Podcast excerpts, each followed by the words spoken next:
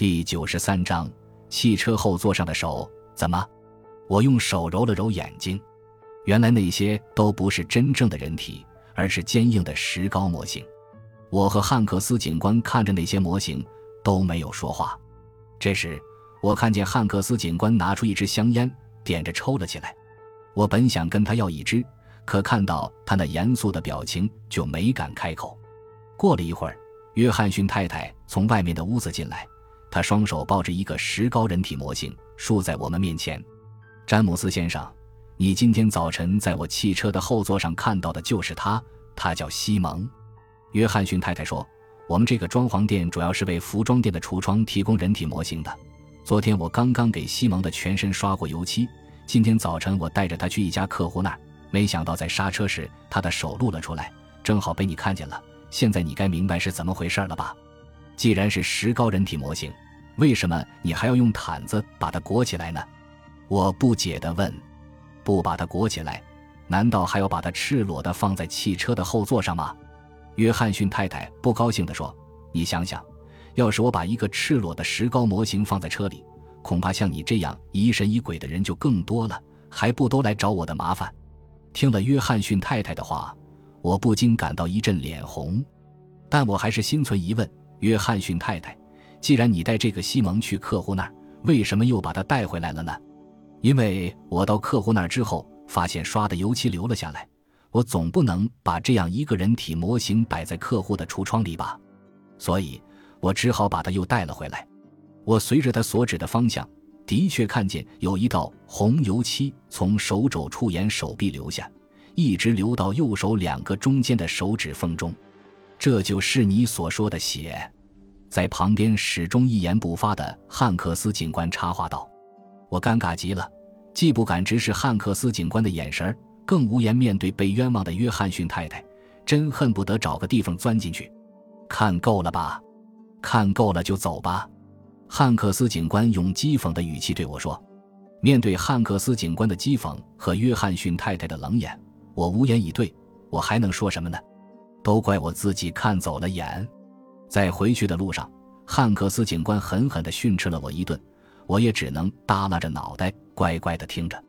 到家以后，我还自责不已，懊悔自己差点冤枉了一个无辜的人。看来以后再遇到这种事，可不能轻易下结论了。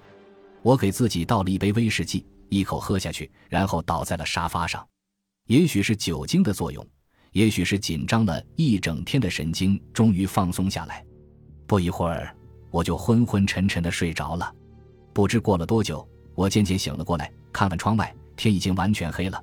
我躺在沙发上，不禁又想起汉克斯警官和约翰逊太太。我闭上了眼睛，试着忘掉这件事。世界上有些事就是那么奇怪，当你越想忘掉它时，它就越在你眼前挥之不去。这时。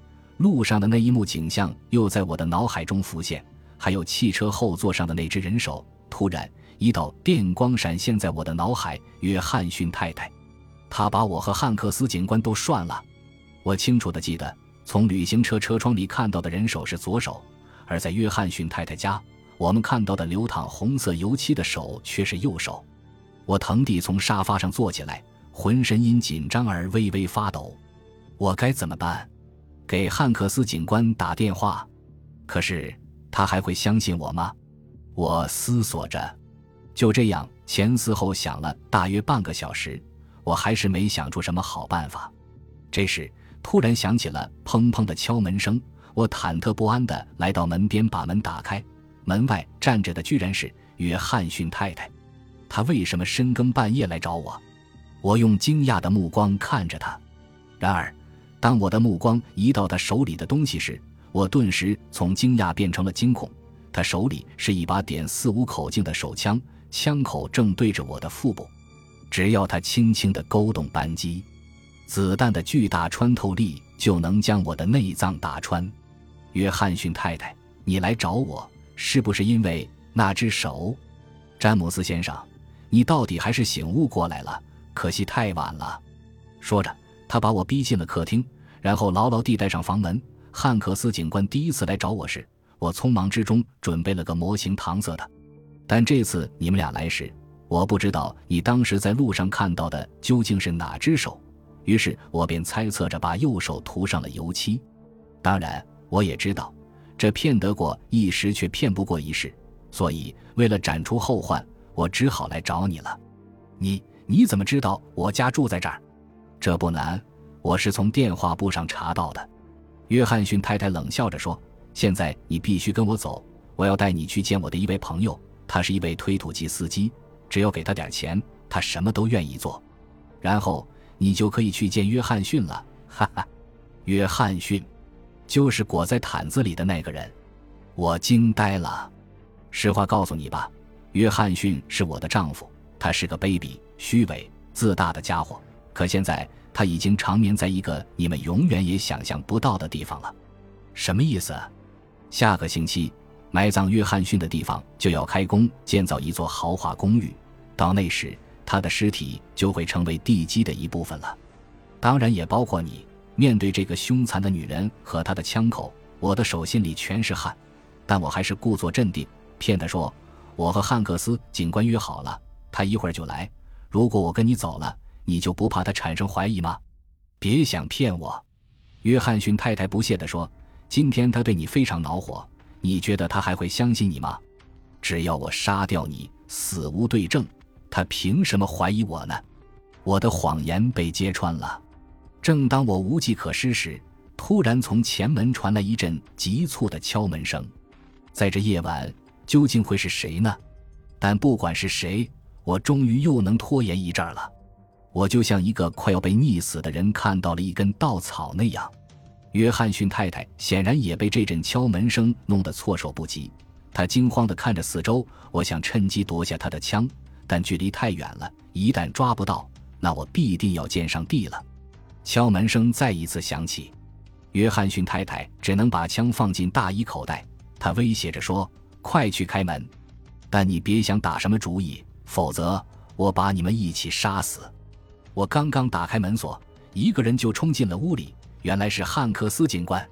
他一进屋就猛地推了我一把，我一个踉跄险些坐在地上。他一边用手推搡我，一边怒气冲冲地大骂：“你这个混蛋，下流东西！都是因为你的虚假证词，害得我被上司训斥。”本来我都快晋升了，现在却因为你被撤了职。他一边骂，一边狠狠地推我，最后我被他推倒在厨房的门口。你不仅坑了我，还诬陷无辜的约翰逊太太。汉克斯警官继续骂道。一扭头，他看到约翰逊太太也在这里。你来的正好，约翰逊太太，我还正想跟你联系呢。我们都是这个家伙的受害者，我们一起去控告他，让他赔偿我们的损失。说着。他又一脚踢在我的后背，把我抓起来，猛地一推，我一个趔趄又摔倒在厨房地上，脑袋也重重地磕在冰箱上。信不信我一枪崩了你？汉克斯警官突然拔出手枪，用枪指着我的头。我怀疑他是不是被气糊涂了。要照这样下去，我即使没被约翰逊太太杀死，恐怕也要被他给打死了。就在我还没缓过神的时候，汉克斯警官突然调转枪口。对准站在客厅里的约翰逊太太，大喊道：“我们的戏演完了，你快弃械投降吧，你逃不掉了。”形势瞬间逆转，约翰逊太太这时才明白，原来自己被汉克斯警官给涮了。他连续不停地扣动扳机，子弹打在厨房的墙壁上，打出许多弹孔。汉克斯警官则躲在墙后等待机会。他突然站起来，开枪还击，客厅里响起一声尖叫。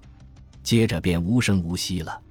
约翰逊太太躺在客厅的地毯上，前胸还不住地向外冒血，我有些晕头转向。汉克斯警官说：“你快打电话叫一辆救护车，他还有救。”很快，一辆救护车把约翰逊太太送到医院，医生保证说一定让他恢复到可以出庭接受审判。事情过去了，房子里只剩下汉克斯警官和我。请原谅我对你的粗暴，他说。当时我看见约翰逊太太的车停在你家门外，料想你的处境堪忧，我就透过窗户向屋里看，正好看见他用枪指着你，所以我才想出这个办法来保护你。你不必道歉，相反，我要感谢你救了我的命。我说，可我不明白你为什么回来了。白天的时候，我害得你奔波了好几个小时，我以为你不会再管这宗案子了。这要拜我的太太所赐。”他回答说：“你太太。”白天我回家之后，我把大衣脱下来，他发现我大衣的袖子上有污渍，就命令我把大衣洗干净。汉克斯警官解释说：“我太太爱干净，不能容忍一点点污渍。是什么污渍呢？”我问。当时我也奇怪，究竟是什么污渍呢？汉克斯警官说：“我仔细一看，竟然是红油漆。”于是我就开始回想，我唯一可能沾到红油漆的地方，应该是在约翰逊太太的店里，从那个人体模型上。这说明那个模型上的红油漆是刚刚刷上去的，而不是约翰逊太太说的前一天。显然他是在撒谎。然后我又回想起，当我在观看那个人体模型时，他很小心的不让我碰到他的手臂。我想这其中必然有诈，于是就直奔他的店。可是他不在。我就决定来找你，结果他正好也在这儿。说完，他一屁股坐在一把椅子里，疲惫不堪。看来他已经二十几个小时没合眼了。那她丈夫的尸体怎么办？我问。约翰逊太太把她丈夫的尸体埋在了一座公寓的地基里，过了明天就不好找了。放心，明天我去找。你怎么找那个地方？明天我给建筑调查员打电话。对呀，他是个警官。有各个建筑物的信息和记录，查一具尸体应该难不倒他。现在都过去了，你快回家睡觉吧。说完，汉克斯警官已经倒在椅子上呼呼大睡起来。他竟然累成这样，把我的家当成他自己的家了，我不禁暗笑起来。感谢您的收听，喜欢别忘了订阅加关注，主页有更多精彩内容。